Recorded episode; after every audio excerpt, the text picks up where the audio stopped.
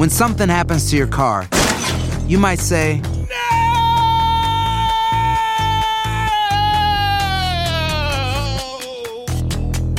My car. but what you really need to say is something that can actually help. Like a good neighbor, State Farm is there. And just like that, State Farm is there to help you file your claim right on the State Farm mobile app. So just remember, like a good neighbor, State Farm is there. State Farm, Bloomington, Illinois. Boost Mobile tiene una gran oferta para que aproveches tu reembolso de impuestos al máximo y te mantengas conectado. Al cambiarte a Boost, recibe un 50% de descuento en tu primer mes de datos ilimitados. O, con un plan ilimitado de 40 dólares, llévate un Samsung Galaxy A15 5G por $39.99. Obtén los mejores teléfonos en las redes 5G más grandes del país. Con Boost Mobile, cambiarse es fácil. Solo visita boostmobile.com. Boost Mobile, sin miedo al éxito. Para clientes nuevos y solamente en línea, requiere AroPay. 50% de descuento en el primer mes requiere un plan de 25 dólares al mes. Aplican otras restricciones. Visita boostmobile.com para detalles. Grand Canyon University makes earning your degree possible with over 130 academic programs for traditional campus students, with more than 80 bachelor's programs offered online. GCU provides you with the personal support you need, from complimentary unofficial transcript evaluations within 24 business hours to scholarships, academic support, and your GCU graduation team, led by your own university counselor. Find your purpose at GCU. Private, Christian, affordable. Visit gcu.edu. El verano llega con nuevos sabores a The Home Depot. Encuentra ahorros en asadores, como el Next Grill con cuatro quemadores de gas propano ahora en compra especial, a solo 199 dólares. Para hacer comidas de todos los sabores y cumplir con todos los antojos. Desde una clásica carne asada, con elotes y cebollita, hasta jalapeño poppers, para darle un toque picante a la reunión. Prueba nuevos platillos y sabores este verano, con ahorros en asadores de The Home Depot. Haces más, logras más. El siguiente podcast es una presentación exclusiva de Euforia On Demand. Bueno, entre tanto chisme y chisme de la cosita que a nosotros siempre nos gusta, que es el, el movimiento del escándalo en la política puertorriqueña, de lo que también hay que hablar, vamos, yo no estoy criticando el que se discutan los escándalos, sino que el problema de, la, de la radio y de la prensa de escándalos es que se pierde lo verdaderamente importante en lo urgente. No estoy quitándole mérito a atender los asuntos que son y que pueden arrojar información que luego se convierte en otro tipo de descubrimientos. Pero mire, pasan cosas que yo en este programa no puedo dejar que pasen. Por ejemplo, ayer el gobernador Ricardo Rosselló firmó y convirtió en ley el proyecto de la Cámara 1408, que lo tenía dándole vuelta en el escritorio hacía varios días, que es el que finalmente elimina varias de las juntas reglamentadoras del gobierno de Puerto Rico y crea una especie de sombrilla de la reglamentación de los servicios esenciales al pueblo de Puerto Rico. Sobre eso hay que decir varias cosas que vamos a entrar ahora en materia, pero déjenme terminar de describirle los hechos. Al firmar el proyecto 1408 de la Cámara, pues se crea la nueva comisión eh, o la eh, independiente que se llama la Junta de Reglamentación de Servicio Público. Hasta el nombre es un poco disparatado, ahora lo vamos a ver. Y ese organismo va a consolidar, o desde ayer ya consolida, la Comisión de Servicio Público, la Junta Reglamentadora de las Telecomunicaciones, la Administración de Energía, la Oficina Independiente de Protección al Consumidor y, muy importante y por lo que tra- traigo el tema, la Comisión de Energía creada para regular y reglamentar el servicio eléctrico y el costo de la electricidad en Puerto Rico. Al crearse ese nuevo organismo, pues cada una de estas juntas que les acabo de mencionar pasan a ser unos nuevos negociados. En el caso de la Comisión de Energía, pues se va a llamar el negociado de energía de Puerto Rico. Y ese negociado de energía, pues va a estar compuesto por una especie de eh, miembros que van a responderle a una a la comisión grande, a la junta grande reglamentadora del servicio público. Es decir, en energía va a haber comisionados, en lo que era en la comisión de servicio público va a haber otros comisionados, en la administración de energía va a haber otros, pero esos les responden y sus decisiones que son decisiones de reglamentación sobre la transportación, sobre la telefonía celular y los servicios al pueblo, sobre el costo de la energía eléctrica, le van a responder a estos otros comisionados que van a estar arriba como en una especie de sombrilla que como ya yo les dije se va a llamar la Junta de Reglamentación del Servicio Público.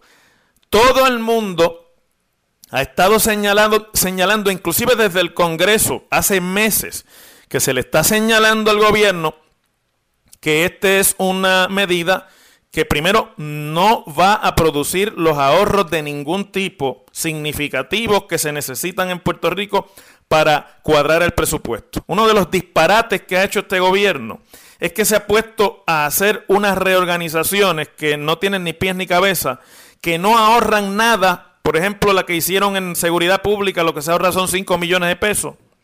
Y, y eso en el mar de lo que es el proyecto, el presupuesto de Puerto Rico, eso es una baratija. Y crean una serie de dificultades burocráticas, administrativas y de trámites que nosotros lo hemos vivido en el caso de la seguridad pública. Y ustedes saben, porque está en el récord público, el desmadre del negociado de la policía, el desmadre del negociado de ciencia forense, que es el producto de haber problematizado aún más la burocracia y las formas de decidir en esos, en esos organismos. Pues ahora viene lo mismo a energía eléctrica, pero aquí es, es peor. Porque la creación de la Comisión de Energía, que se había creado mediante la Ley 57 de Transformación y Alivio Energético, una ley que se consideró en el cuatrienio pasado y se firmó por el entonces gobernador García Padilla, pero que en su proceso legislativo para crearse había sido el producto del consenso de legisladores de la entonces mayoría del Partido Popular y legisladores de la entonces minoría del Partido Nuevo Progresista, que es una ley de la iniciativa del entonces presidente Batia del Senado, hoy día portavoz de la minoría, y del entonces portavoz de la minoría, Larry Selhammer, hoy día vicepresidente del Senado, y que había originado este organismo independiente con el fin de investigar, fiscalizar y regular la energía, la industria eléctrica en Puerto Rico y todos los componentes que algunos son privados y otros son públicos. Era por primera vez crear un organismo regulador, inclusive para la Autoridad de Energía Eléctrica, por encima de la Junta de Gobierno, que ya ustedes saben lo que ha dado a lo largo de tantos años de politización y en este cuatrenio pues el récord está ahí. Bueno, pues miren, inclusive desde el Congreso, de la Comisión de Recursos Naturales que tiene la jurisdicción sobre Puerto Rico, que crearon promesa, que está pendiente Rob Bishop de PayPal, de todo lo que pasa en cuanto al problema de la reestructuración de deuda en Puerto Rico, se había advertido en aquella famosa vista pública que precedió el descabezamiento general o que sucedió el descabezamiento general de la estructura administrativa de energía eléctrica de Walter Higgins y todo aquello y que terminó con la salida de la Junta de Gobierno completa.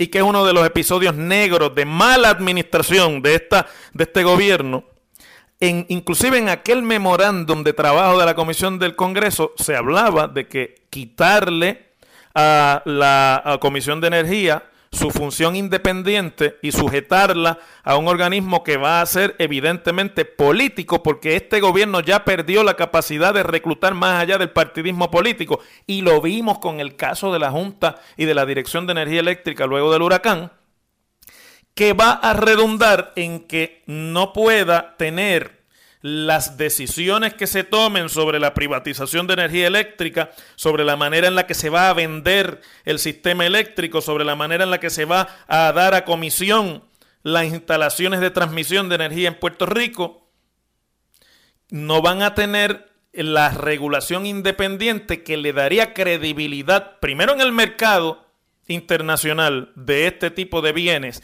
y segundo en el proceso de reestructuración de la deuda que se da bajo el capítulo 3 y que depende fundamentalmente de lograr acuerdos con los acreedores de la deuda en Puerto Rico. Porque aunque sea en el proceso contencioso que se da en el tribunal bajo el capítulo 3 y no sea por el acuerdo este voluntario del capítulo 6 de promesa, usted necesita cuando va ante la jueza, en este caso la jueza Swain, pero el juez que sea, que haya las posiciones de ambos lados, que en este caso es el gobierno y del otro lado son los bonistas, tanto los buitres como los que no son buitres, y se presenta ante la jueza una postura de acuerdo entre los acreedores a lo que puedan ser los lineamientos de una sentencia de quiebra en el caso de Puerto Rico, aunque no se le llame así, porque promesa no utiliza ese lenguaje, pero sí utiliza las guías legales del capítulo 9 de la ley de quiebra federal. Bueno, se ha expresado sobre esta acción del gobernador todo el mundo. Y el gobernador ayer respondiendo dice, eh, y yo lo voy a citar, nosotros queremos que estas funciones sean independientes y que puedan dar unos servicios a la ciudadanía, pero también tenemos un compromiso programático, aquí es que viene, escuchen bien, de responder a una serie de ineficiencias y gastos excesivos en el gobierno, y esta es una de nuestras recetas. Mire, déjeme traducir eso al español. Cuando usted mira bien cuánto es lo que se van a ahorrar en este proyecto, esa parte y recuerden lo que yo siempre les he dicho a ustedes en este programa. Cuando usted escucha a un político decir una cosa, no importa del partido que sea, en este programa no tenemos problema con el partidismo, los desenmascaramos. Usted tiene que pensar e interpretar eso de la manera contraria a la que se lo están diciendo. Así que esto de que tenemos un compromiso programático de responder a una serie de ineficiencias y gastos excesivos en el gobierno, cuando usted mira el número, eh, eh, lo que se van a ahorrar, se da cuenta que eso no es verdad que eso no es lo que está ahí detrás. Mire, lo que está detrás de esto es que quieren sustituir a los populares que habían sido nombrados en esos puestos y algunos todavía estaban ocupando esos puestos en esta junta por, por PNP. Es el mismo descabezamiento político partidista que han utilizado los dos partidos políticos en Puerto Rico cada vez que llegan al poder y que son la razón por la cual el gobierno está en quiebra y las decisiones de las corporaciones públicas, sobre todo, no tienen la credibilidad de gerencia que tienen que tener porque están todas sometidas al proceso político partidista del quítate tú para ponerme yo. ¿Por qué yo me atrevo a decirles eso? Miren los números que da el gobernador. En el primer año, el ahorro es de 12 millones de dólares. Y en los primeros cinco años de la vigencia de esta legislación, el ahorro es de 70 millones de dólares en un presupuesto que aún con las discusiones bajo la Junta de Control Fiscal llega casi a los 9 mil millones de dólares. ¿Usted se cree que 70 millones en 5 años y 12 millones en un año son realmente la razón para esto? Usted y yo sabemos más que eso y no nos dejamos engañar. Es evidente que aquí lo que hay es una movida política. Y aquí hay que estar observando porque se llevan en claro, se llevan de frente a la Comisión de Servicio Público que en el cuatrienio pasado, cuando se trató de politizar y cuando se trató de hacer esto mismo, fueron los comisionados entonces del PNP al tribunal y el tribunal federal bajó con una sentencia en un caso que se convirtió en precedente de que no importaba que no respondieran a la cuestión de la confianza, no se podía descabezar. Así que vamos a ver, porque ahora le hacen lo mismo en el gobierno del PNP a los comisionados del Partido Popular. Y entonces vamos a ver lo que ahora van a decir los tribunales. Digo, si es que los comisionados destituidos acuden al tribunal a hacer validar lo que es la jurisprudencia, jurisprudencia federal en Puerto Rico. Yo me temo que esta vez los tribunales lo van a tratar de diferentes formas. Estoy casi seguro que, como le dije en el caso de las escuelas charter, la diferencia es marcada cuando una cosa la hace un gobierno del Partido Popular, porque ahora los tribunales, tanto en Estados Unidos, los de Estados Unidos en Puerto Rico, como el Tribunal Supremo de Puerto Rico, están controlados por el Partido Nuevo Progresista. Igual que era antes, cuando el Partido Popular controlaba el Supremo, ya usted más o menos sabía cómo el Supremo de Puerto Rico iba a decidir controversias cuando gobernaba el PNP. Y usted me dirá, ah, profesor, pero así es la política. El que gana elecciones nombra a los jueces. Sí, pero la ley no se puede doblar tanto a los, a los lineamientos de la política partidista porque termina sirviéndole mal al pueblo de Puerto Rico y termina, escúcheme bien, usted que, me, que, que sabe de lo que yo estoy hablando, termina el puertorriqueño promedio pagando los platos rotos de todos estos chanchullos y la privatización se va a dar sin los lineamientos de regulación aceptados tanto en el Congreso como acá como por todos los grupos y esa privatización y lo que cueste, ya lo vimos en el acuerdo con la Junta de, parte de los acreedores, le va a costar dinero a usted y a mí. Eso lo vamos a terminar pagando, sin lugar a duda. No queda duda a nadie de eso. Los contribuyentes puertorriqueños y los abonados de la Autoridad de Energía Eléctrica, los clientes de la telefonía celular, etcétera, etcétera, etcétera. Esta, esta no es el área donde había que reestructurar, pero empiezan por aquí, porque se trata nuevamente del quítate tú para ponerme yo político de hace 30 años en Puerto Rico. Las cosas como son. En WKAQ se abre el aula del profesor Ángel Rosa. Conoce de primera mano cómo se bate el cobre en la política. Las cosas como son. Profesor Ángel Rosa en WKAQ.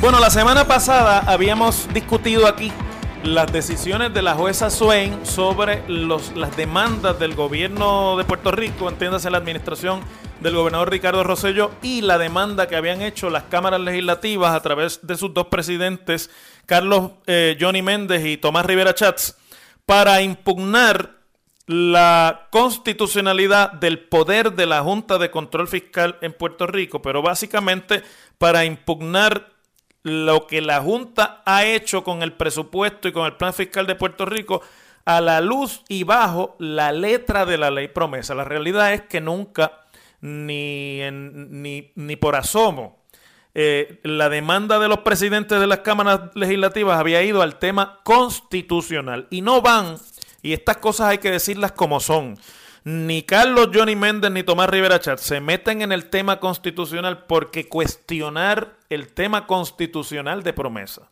Es decir, la autoridad del Congreso para legislar promesa con los poderes que promesa le da a la Junta y que los tribunales a la luz de ese contexto han reconocido, tendría que ir a la cuestión política directamente y procurar una decisión de los tribunales sobre la cuestión de subordinación política.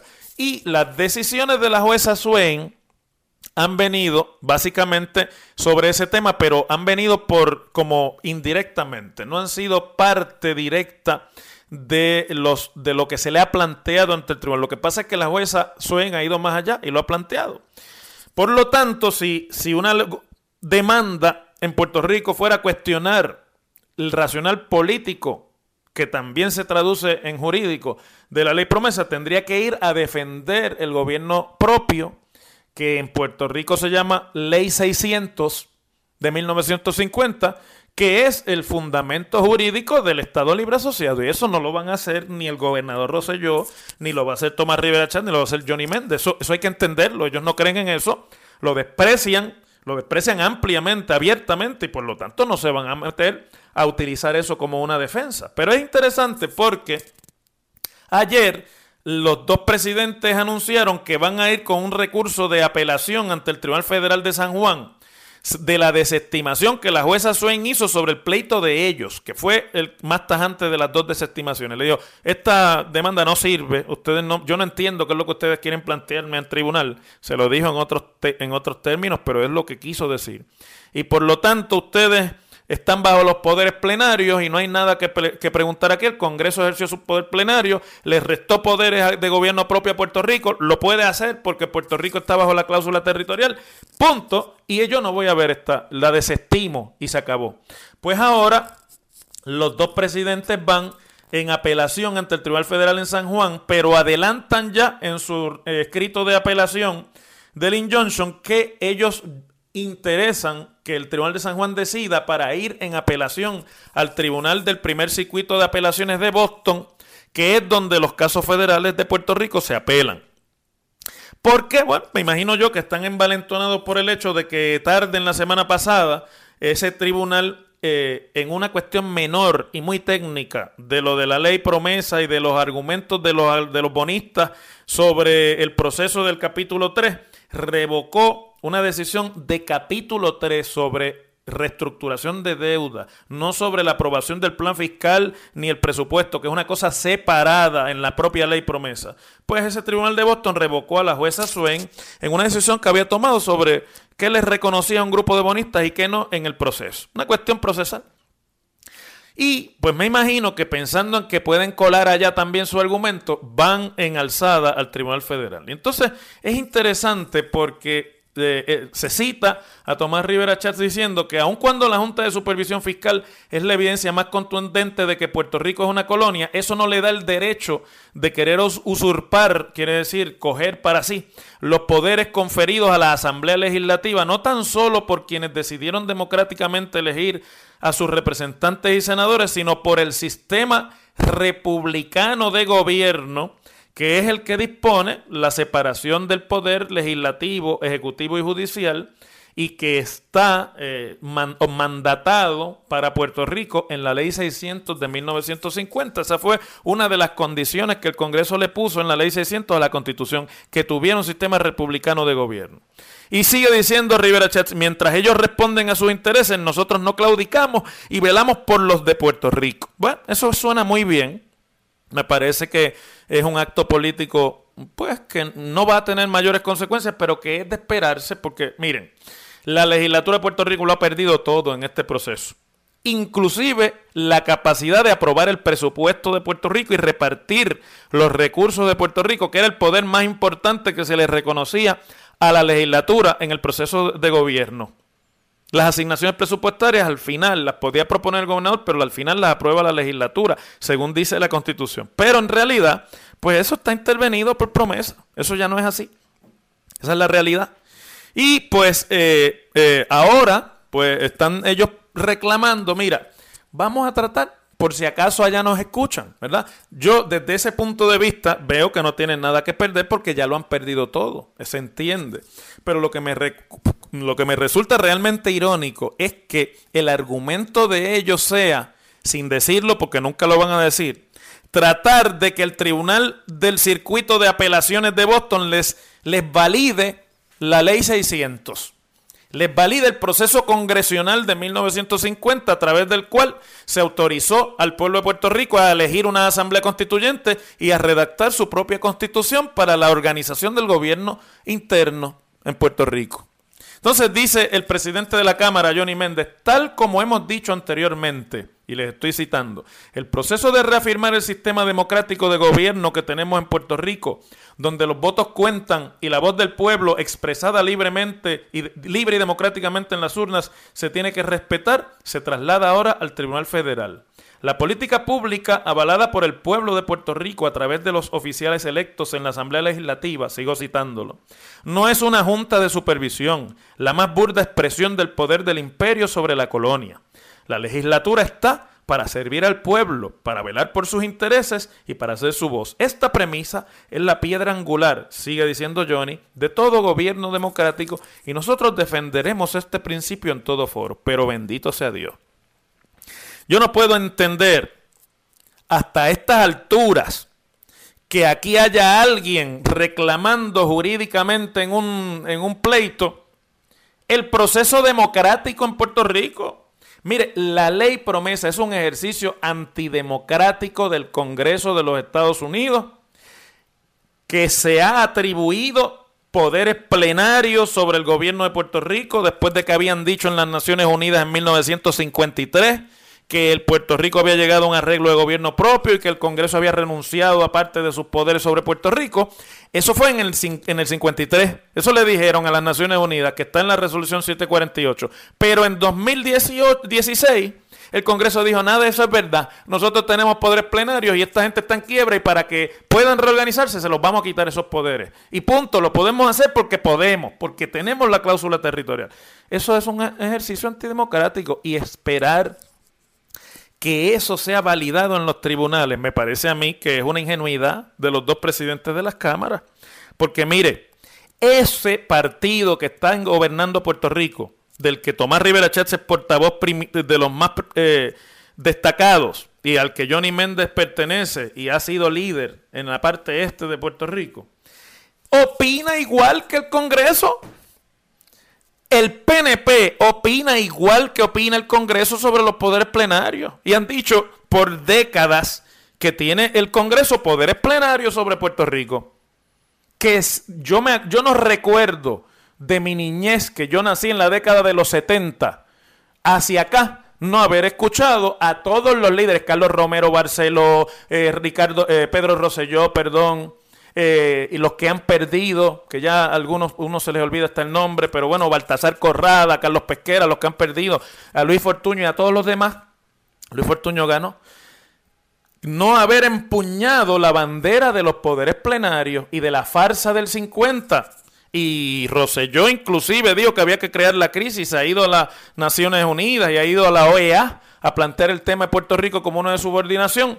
Y el PNP le compró y compra y es el que ha defendido por muchos años el argumento de que Puerto Rico no tenía ningún poder nada que en lo que aquí había era un gobierno colonial, que ese gobierno colonial no tenía ningunos poderes ante el poder del Congreso y que esto necesita descolonizarse a través de la estadidad. ¿Ese ¿Es o no es ese el argumento del PNP?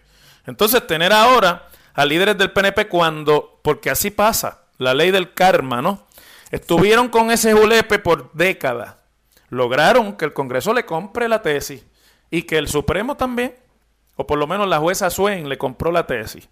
Y ahora cuando, porque el karma es así, te pasa a ti lo que tú le, le deseas al otro, le toca a ellos coger el agua de no tener poderes ni para aprobar el presupuesto de Puerto Rico porque le impusieron una junta y le dijeron, esa gente es la que va a decidir cómo se gasta el dinero en Puerto Rico y lo que esa gente diga, el gobernador y la junta, lo, perdón, y la legislatura lo tienen que hacer.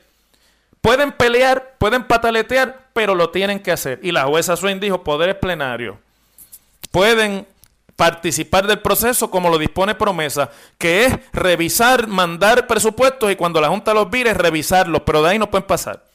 Entonces ahora andan hablando de el poder del pueblo en la democracia, el poder del pueblo en un gobierno eh, de separación de poderes y republicano. Y yo lo que digo es que o se peinan o se hacen rol. El PNP debiera estar feliz con las decisiones de la jueza Swain.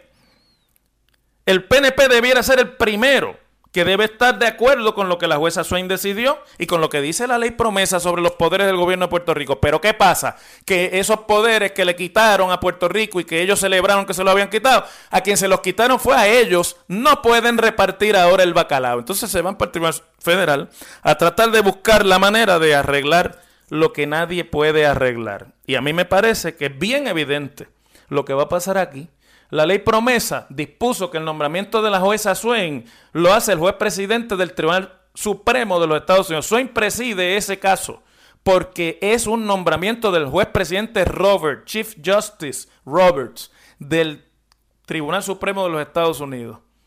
¿Ustedes se creen que Robert no escogió a Swain bien escogida, vecina como era del tribunal de la jueza Sotomayor, que está en el otro lado del tribunal, pero que son compañeros todos allí? Este es un asunto político.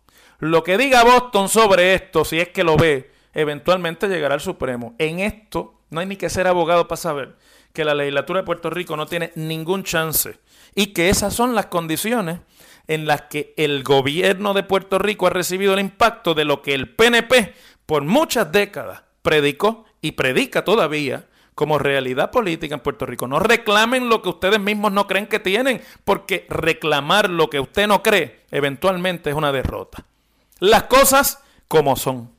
El pasado podcast fue una presentación exclusiva de Euphoria On Demand. Para escuchar otros episodios de este y otros podcasts, visítanos en euphoriaondemand.com. Boost Mobile tiene una gran oferta para que aproveches tu reembolso de impuestos al máximo y te mantengas conectado. Al cambiarte a Boost, recibe un 50% de descuento en tu primer mes de datos ilimitados. O, con un plan ilimitado de 40 dólares, llévate un Samsung Galaxy A15 5G por $39.99. Obtén los mejores teléfonos en las redes 5G más grandes del país. Con Boost Mobile, cambiarse es fácil. Solo visita boostmobile.com. Boost Mobile, sin miedo al éxito. Para clientes nuevos y solamente en línea, requiere AroPay. 50% de descuento en el primer mes requiere un plan de 25 dólares al mes. Aplican otras restricciones. Visita Boost El verano llega con nuevos sabores a The Home Depot.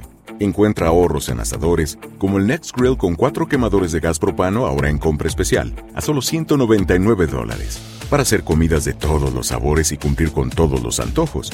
Desde una clásica carne asada, con elotes y cebollita, hasta jalapeño poppers, para darle un toque picante a la reunión. Prueba nuevos platillos y sabores este verano, con ahorros en asadores de The Home Depot. Haces más logras más. Dicen que traigo la suerte a todo el que está a mi lado. Y esa es mi mala fortuna. Basada en el clásico de Juan Rulfo, llega Univisión, El Gallo de Oro. Supongamos que la caponera puede inclinar la suerte a quien ella quiera. ¿Estás tardando en conquistarla? Con Lucero, José Ron y Plutarco Asa. Este gallo está cambiando la vida. En una historia legendaria de amor y azar. No trates de cambiarme, no lo vas a lograr. El Gallo de Oro, lunes a viernes a las 9 por Univisión.